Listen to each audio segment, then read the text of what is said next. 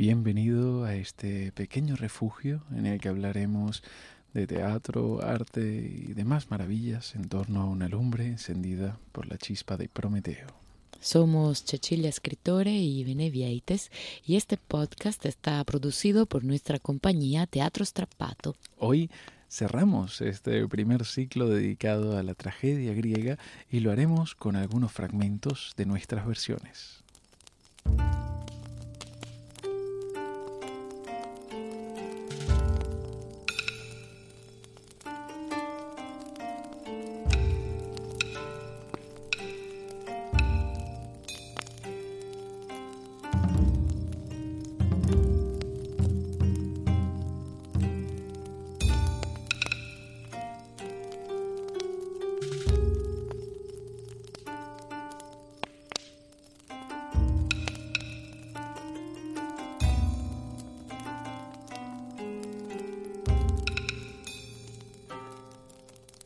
Tragedias antiguas, dramas contemporáneos. Este es el título de la trilogía de tragedias que hemos producido en Teatro Strapato para la radio es el trabajo que ha motivado gran parte de la investigación que hay tras esta primera temporada de, bueno, de este programa de podcast. Hoy, que cerramos esta primera temporada trágica, queríamos compartir contigo algunos fragmentos de nuestras versiones de esta, de esta trilogía. Estas tres piezas están producidas por Teatro Strapato, escritas por mí e interpretadas también por, por nosotros, Cecilia Escritore y Benevieites. Las versiones integrales están disponibles para nuestros mecenas, guardianes de las luces y el telón, en nuestra página de Patreon, www.patreon.com barra Teatro Strapato. Y antes de empezar con los fragmentos, hemos de agradecer a todos aquellos que nos apoyan en Patreon. Sin, sin vuestra ayuda muchas de estas cosas simplemente no serían posibles. El primer fragmento es, eh, es de nuestra obra eh, Ifigenia, el sueño de Agamenón. En esta versión intentamos poner el foco en las motivaciones de la guerra, en el héroe ególatra. Y si quieres refrescar un poco la historia de la tragedia original y sus versiones, puedes volver al sexto episodio de esta temporada, Ifigenia en el fondo una heroína. Escuchemos ahora el inicio de nuestra versión.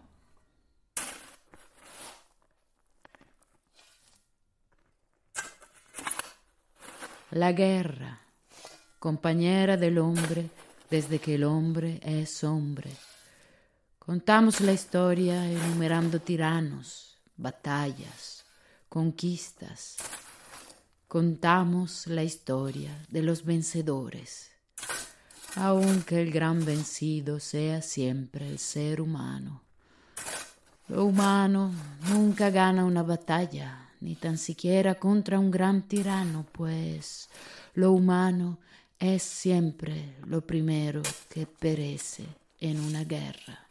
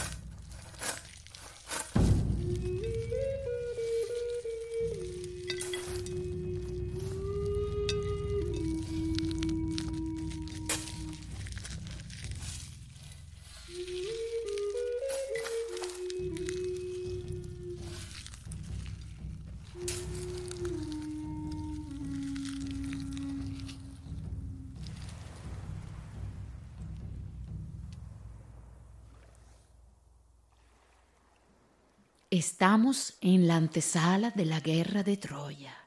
Helena, esposa de Menelao, ha abandonado Grecia, ha huido con Paris hacia Troya. Los griegos no pueden permitir que un troyano robe a una mujer griega de su lecho. Inadmisible. Qué buen pretexto para volver a las armas, reunir todas nuestras fuerzas a atravesar el Mediterráneo, saquear Troya. Su opulencia es famosa.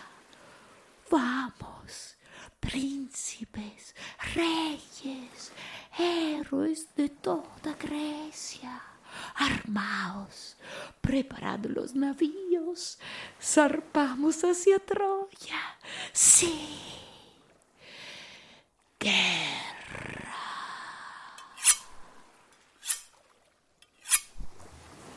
Todos los griegos están ya reunidos en Áulide, listos para zarpar hacia Troya. Al mando está Agamenón. Listos. Pero en el puerto de Áulide no se percibe ni tan siquiera una ligera brisa que acaricie las frondas de los árboles. Las velas de los navíos griegos cuelgan de los mástiles, flácidas, muertas. Miles de hombres armados, algunos sedientos de sangre, otros de tesoros, otros simplemente aterrorizados por la inexorable e inminente orfandad de sus hijos. Todos ellos aguardan en silencio, con su mirada en el vacío que se abre entre la mar y el cielo. No hay viento. La aventura troyana inicia con una absoluta inmovilidad.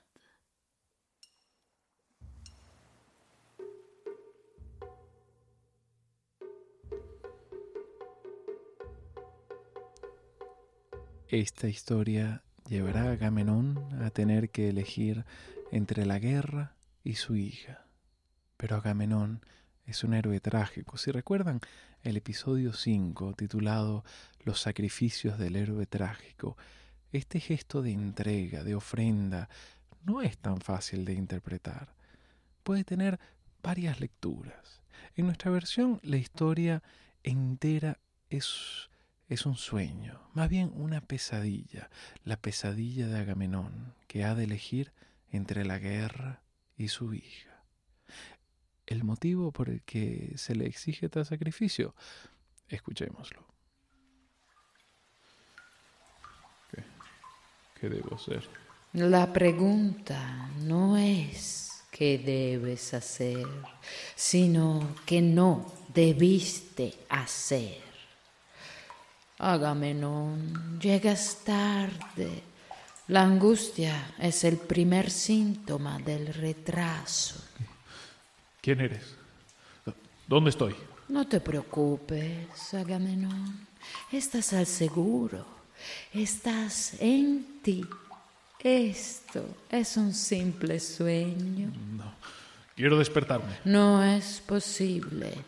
Tienes que conocer tu destino. ¿Qué, qué, qué me va a ocurrir?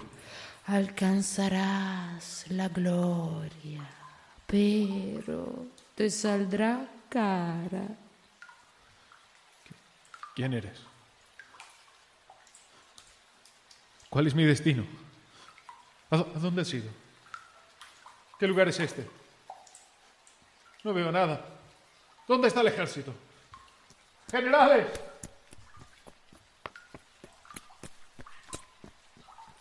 No te afanes en correr, Agamenón, de los problemas del alma.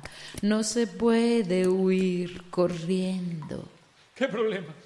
¿Quién eres? Soy aquella a la que ofendiste. No entiendo. ¿Cuándo? Yo no he ofendido a nadie. Mientes. Ofender para los humanos es una acción involuntaria como el respirar. No lo podéis evitar. Eres una diosa. ¿Qué, ofensa te he hecho? Agamenón, el gran cazador, que penetró armado de arco y flecha en la arboleda sagrada.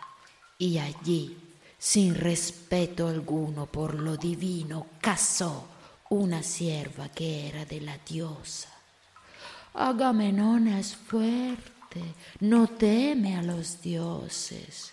Agamenón es rey de un ejército. Aburrido que a las orillas de Áulide se pregunta si los dioses lo han abandonado. Eres Artemis, diosa de la casa. Te he ofendido sin quererlo y, por eso nos retienes. No mientas. Sabías que cazabas en la sagrada arboleda.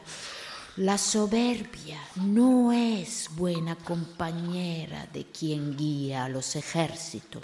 Yo, yo soy un buen rey, un general.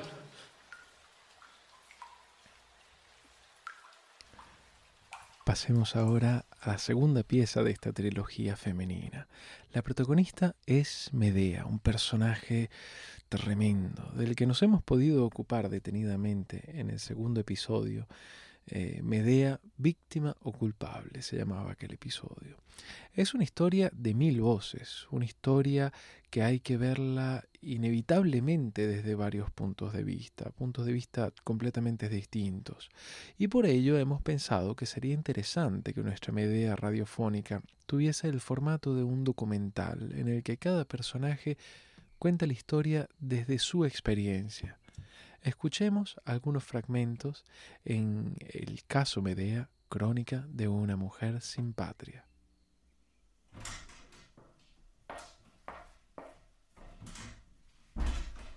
Buenos días, Jesús. Buenos días. Hemos podido recuperar la grabación de una entrevista a Jasón tres años después del sangriento evento fue realizada en las instalaciones del hospital psiquiátrico en el que se encontraba internado. Háblame un poco de aquel día. Em, ¿Cómo fue tu regreso a Yolco la Triste? No.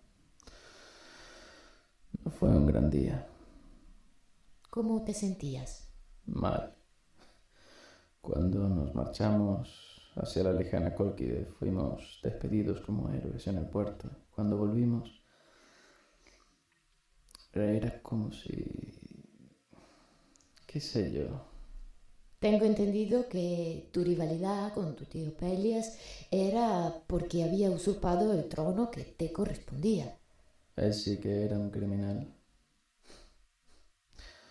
Eso no era un hombre, era un miserable. No tenía ningún derecho. Me arrebató lo que era mío, yo, yo lo abrí. Pero yo no le maté las voces del coro y lo que en Yolco la triste se decía cuando Jasón volvió ante su tío Pelias con el preciado tesoro, el vellocino de oro.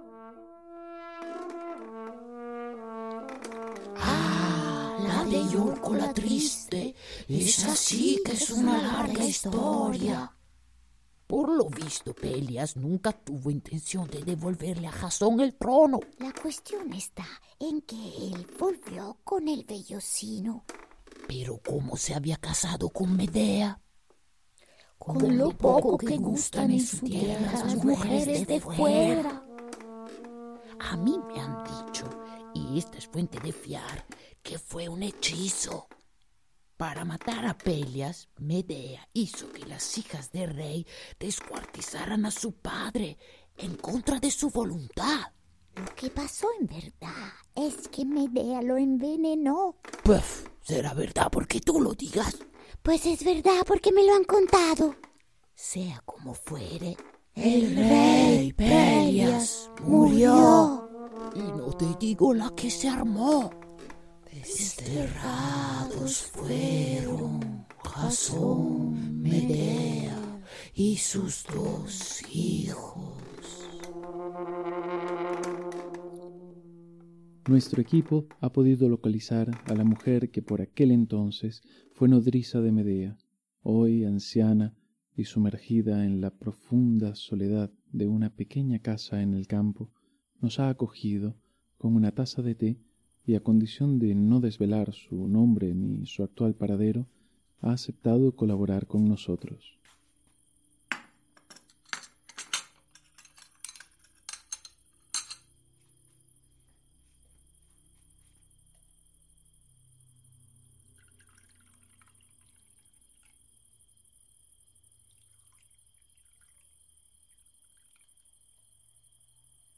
Aquellos días fueron horribles. Y pensar que, que lo peor aún estaba por venir. Nos tuvimos que ir de inmediato de Yolco la triste. No nos dio tiempo ni a preparar algo de equipaje. Tuvimos que salir corriendo con lo puesto. Las antorchas de odio nos quemaban los talones. Llegó un hombre a casa gritando que Medea había matado a rey, que Jasón y Medea estaban condenados. Corríamos y caíamos. Era de noche y no se veía bien. Teníamos que llegar a la barca a como diese lugar. Y Jasón estaba como perdido, no sabía ni, ni por dónde echar a correr. Así que Medea iba delante, como arrastrando de todos nosotros. Cuando finalmente estábamos en la barca a un kilómetro de la costa, recuerdo que estaba sentada, recuperando el aliento, con el niño entre mis brazos y me volteé. Miré hacia Yolco la triste. En ese momento supe que estábamos condenados al dolor.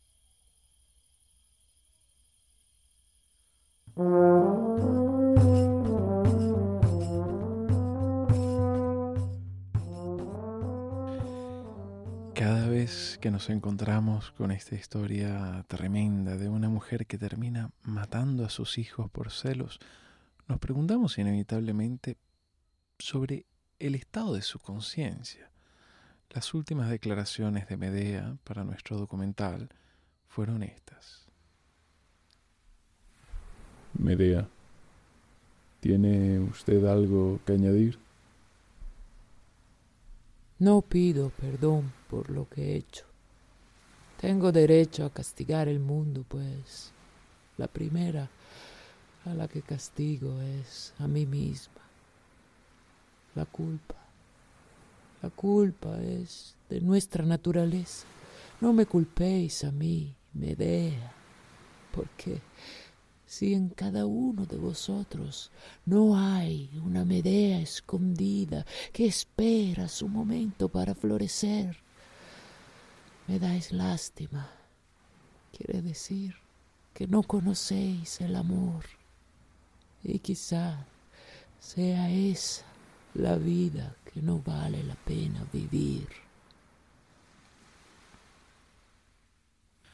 Pero el amor tiene múltiples formas, y quizás a las antípodas de Medea se encuentre nuestra tercera protagonista. Antígona, la heroína desobediente, el símbolo de la conciencia.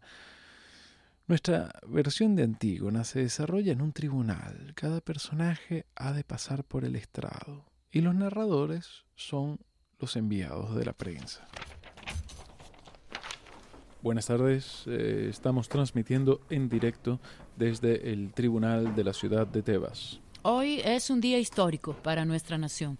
Se celebra el juicio del Estado contra Antígona. Sí, eh, un cuerpo putrefacto yace a las puertas de nuestra ciudad y la familia real está completamente conmocionada. De hecho, eh, subirá en el estrado nuestro rey Creonte como acusante y representante de la nación, mientras eh, su sobrina y futura nuera Antígona ocupará el asiento del acusado.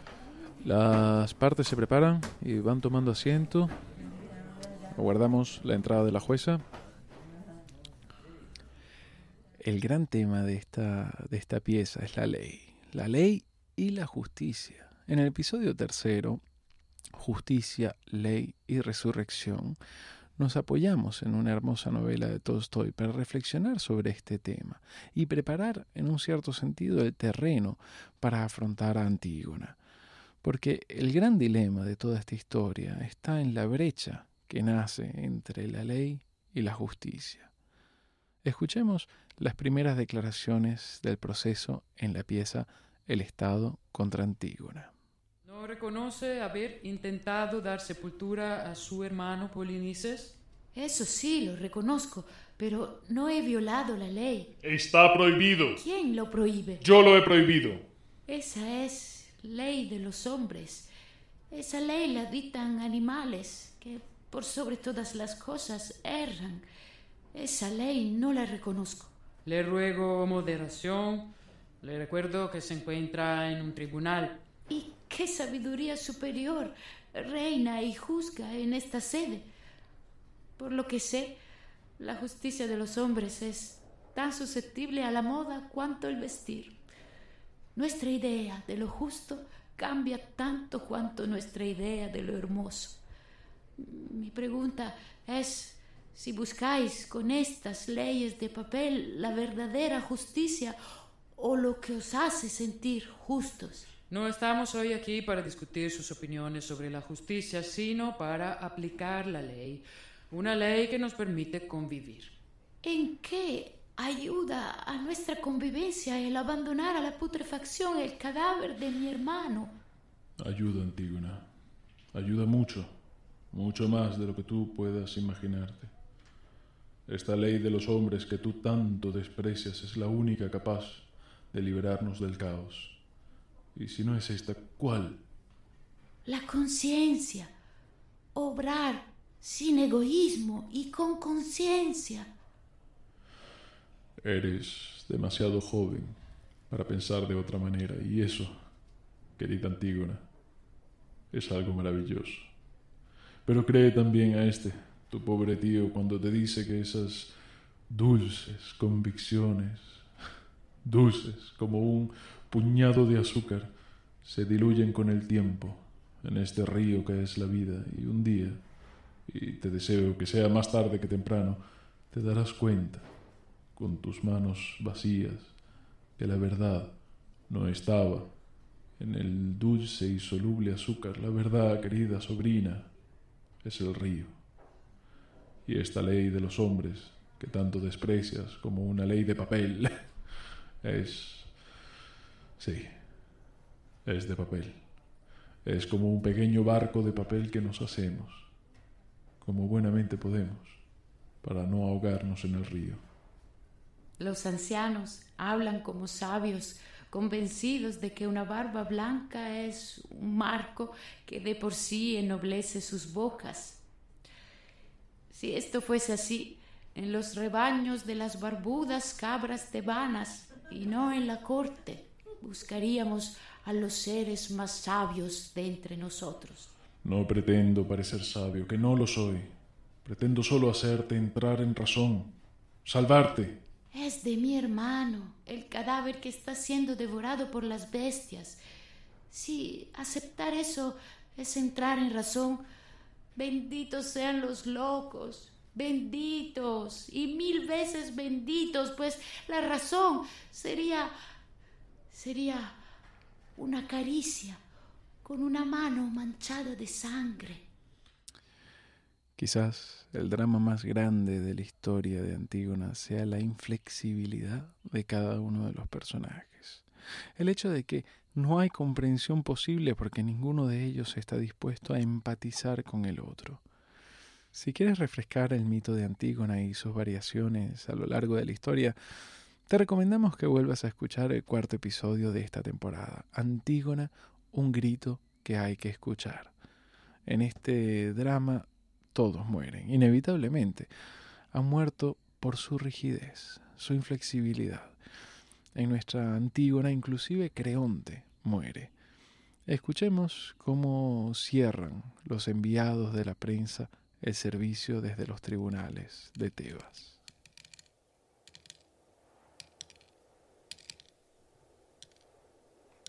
La muerte ha igualado lo que la justicia no ha podido yacen todos, acusados y acusantes, en la orilla que conduce al Hades.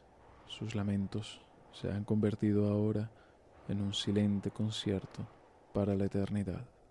Si el amor de una hermana está por encima de la ley, o si la ley es simplemente una cruda forma de amar, queda a ustedes decidirlo, pues esta sala, este templo de la justicia se ha quedado vacío y mudo.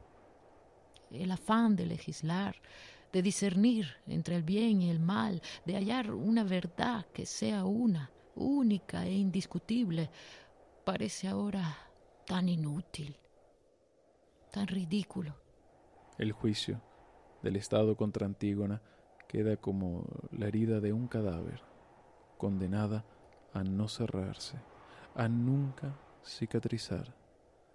Nos despedimos de nuestros oyentes desde el desolado juzgado de Tebas.